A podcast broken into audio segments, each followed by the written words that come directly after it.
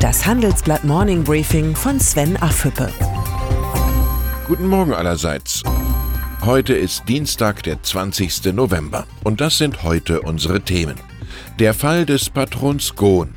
Musk flirtet mit Daimler. Der Saudi-Schock. Er erschien zuletzt von allen irdischen Mächten entrückt, Carlos Ghosn, Herrscher einer automobilen Welt AG.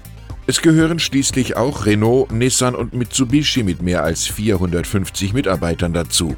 Sein XXL-Salär groß einzudämmen gelang 2016 nicht einmal der französischen Regierung. Nun aber sitzt der 64-Jährige in Japan in Haft. Der beinharte Sanierer soll Aktienberichte getürkt, sein Einkommen falsch dargestellt und sich um 40 Millionen Euro bereichert haben. Der Kostkiller ist abgestürzt, heißt die Handelsblatt-Story dazu. Die japanischen Firmenkolonien wollen sich von dem Patron trennen, der Japan AG ging der Gohn-Rausch ohnehin viel zu weit. Renault mit dem französischen Staat als 15% Gesellschafter braucht für die Entmachtung noch etwas Zeit. Direkt abgeschaut vom US-Präsidenten hat sich Elon Musk mit Tweets Weltgeschichte zu machen. Die maximal 240 Zeichen fürs eigene Ego setzt der Tesla-Gründer mit auffallender Kontinuität um. Nun liest jeder erstaunt über Musks Utopie, er könne sich vorstellen, mit Daimler an einem E-Sprinter zu arbeiten, das sei ein großartiger Lieferwagen. Das beste Geschäft mit Musk bestand für die Deutschen bisher allerdings darin, 2014 hatten sie 4% der Tesla-Aktien verkauft für 780 Millionen Dollar. Größenwahn ist nicht, dass man sich für mehr hält, als man ist, sondern für das, was man ist, schrieb Karl Kraus. Wer im Weißen Haus berichten darf, ist auch unter Wahrheitspräsident Donald Trump nicht die Sache eines Einzelnen. Nach turbulentem Streit gab seine Administration am Ende nach. Jim Acosta, Chefkorrespondent von Trumps Lieblingsfeind CNN, erhält seine Akkreditierung zurück.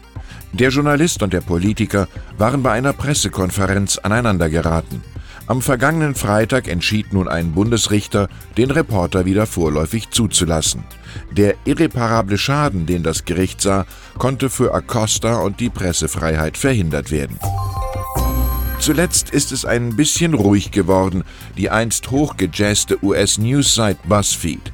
2017 hatte sie das Umsatzziel von 350 Millionen Dollar um 90 Millionen verfehlt. Nun freut sich Mitgründer Jonah Peretti über bessere Zahlen. Seine Perspektive nach dem handelsüblichen Motto Too Big to Fail mit fünf, sechs Internetverlegern wie etwa Vox, Vice oder Group 9 will er fusionieren, um dann Google oder Facebook bessere Rabatte abtrotzen zu können. So schafft sich ein Oligopol in modernen Zeiten das nächste Oligopol. Sie hat die Logik eines Pendels, die deutsche Diplomatie gegenüber Saudi-Arabien. Sie schwingt mal hierhin, sie schwingt mal dorthin.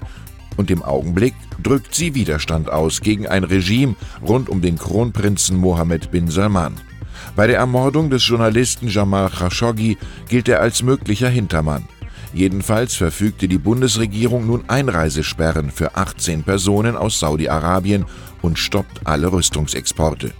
Im ersten Quartal lagen diese bei 160 Millionen Euro, eine Verdreifachung gegenüber dem Vorjahreszeitraum. Frankreich, Italien und Spanien wollen weiter Waffen an die Scheichs verkaufen. Und dann sind da noch die neuen iPhone-Modelle von Apple, die im Markt wohl viel schlechter ankommen als gedacht. Für die Modelle XS, XS Max und XR haben der Konzern Produktionsaufträge gesenkt, schreibt das Wall Street Journal.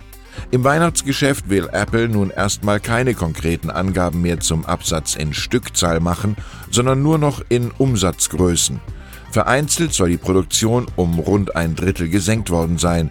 Sieht so aus, als müsste die Notruftaste der iPhone-Geräte bedient werden. Ich wünsche Ihnen einen gesprächsstarken Tag.